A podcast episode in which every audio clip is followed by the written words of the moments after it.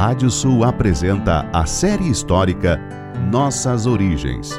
Um recorrido desde os primórdios até o tempo dos nossos tataravós. Com Martim César Gonçalves.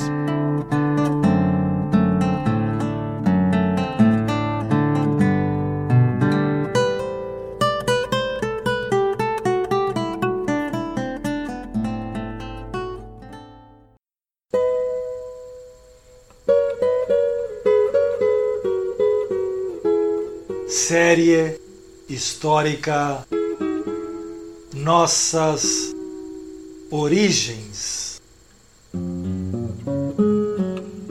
Da savana africana até a pampa ameríndia.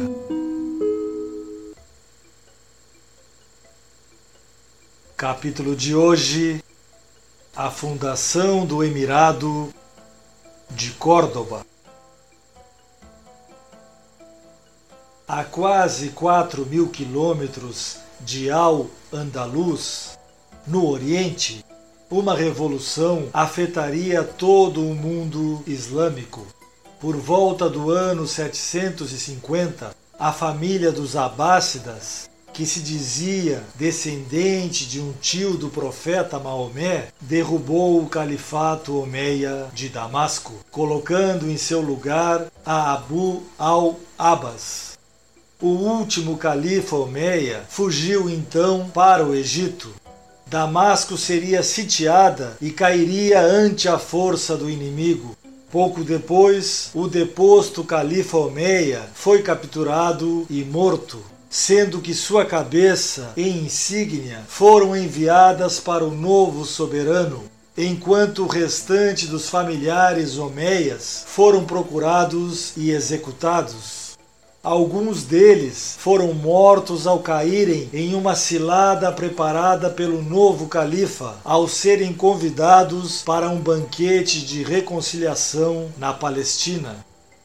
Em 762, o segundo califa da dinastia nova abássida, Al-Mansur, fundaria uma nova capital, Bagdá, deslocando o eixo de comando do mundo muçulmano da Síria para o Iraque.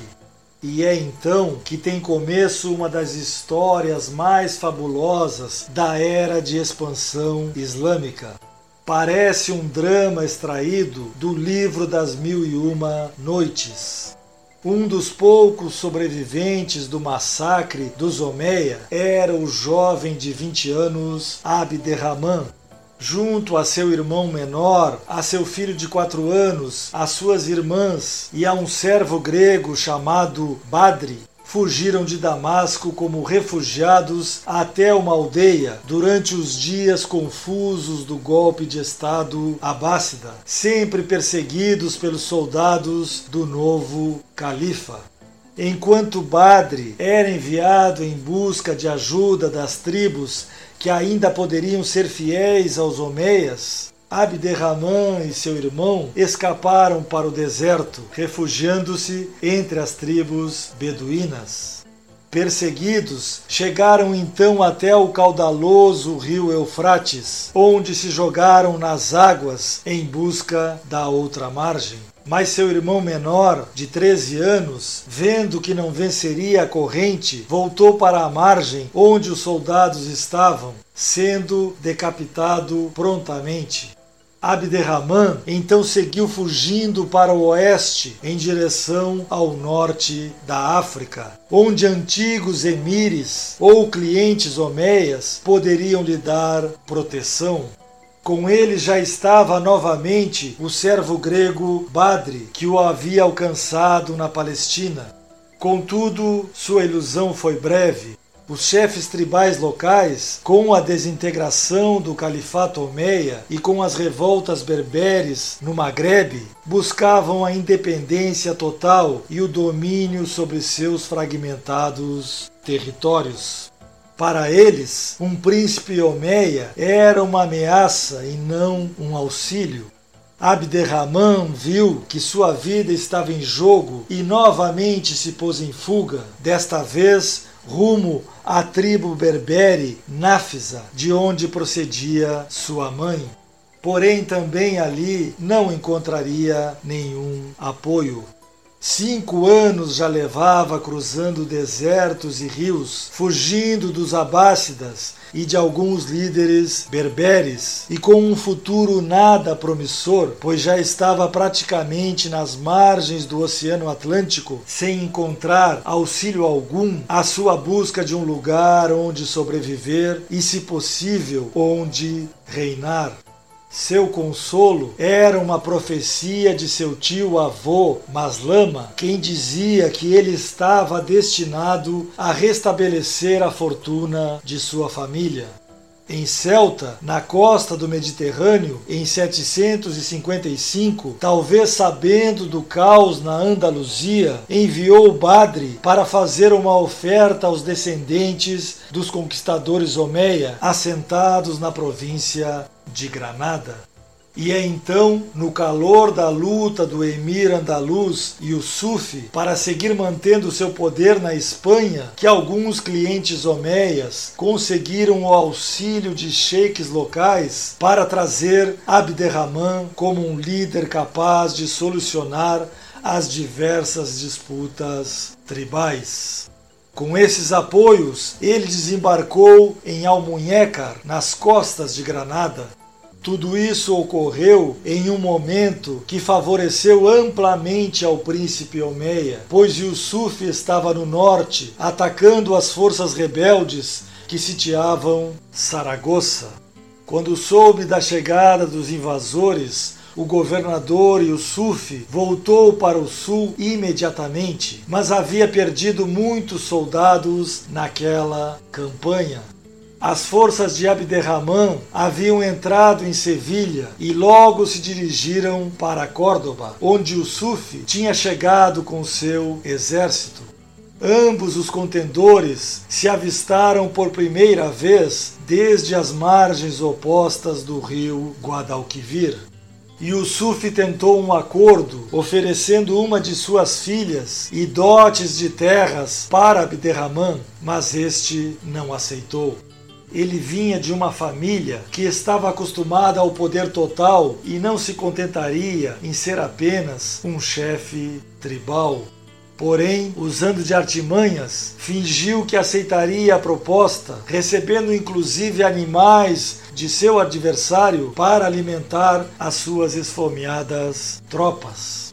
Contudo, ao anoitecer, fez com que grande parte de seu exército atravessasse o rio em outro ponto e, ao amanhecer, atacou as tropas de Yusuf. Como suas hostes não tinham bandeira, improvisou um turbante verde amarrado em uma lança. Não sabia ainda, mas esse passaria a ser o símbolo da dinastia Omeia de Al-Andalus. Yusuf foi derrotado e fugiu, tendo dois de seus filhos mortos. Abderrahman voltou a Córdoba, declarando-se em seguida o primeiro emir independente de Al-Andalus. Com esse título, declarava total autonomia em relação ao califato abássida de Bagdá. Era só o começo de uma longa história que o levaria a três décadas de poder e a formação de um lugar único no mundo. No entanto, muitas lutas ainda teria que travar.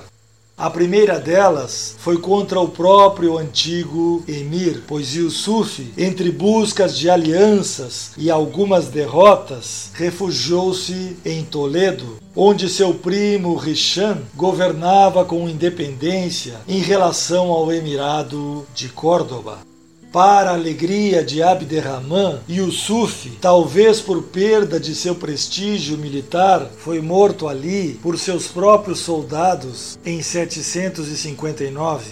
Dois anos depois, Abderrahman sitiou Toledo até conseguir um pacto com Hisham, primo de Yusuf, que entregou um de seus filhos como refém para garantir sua obediência.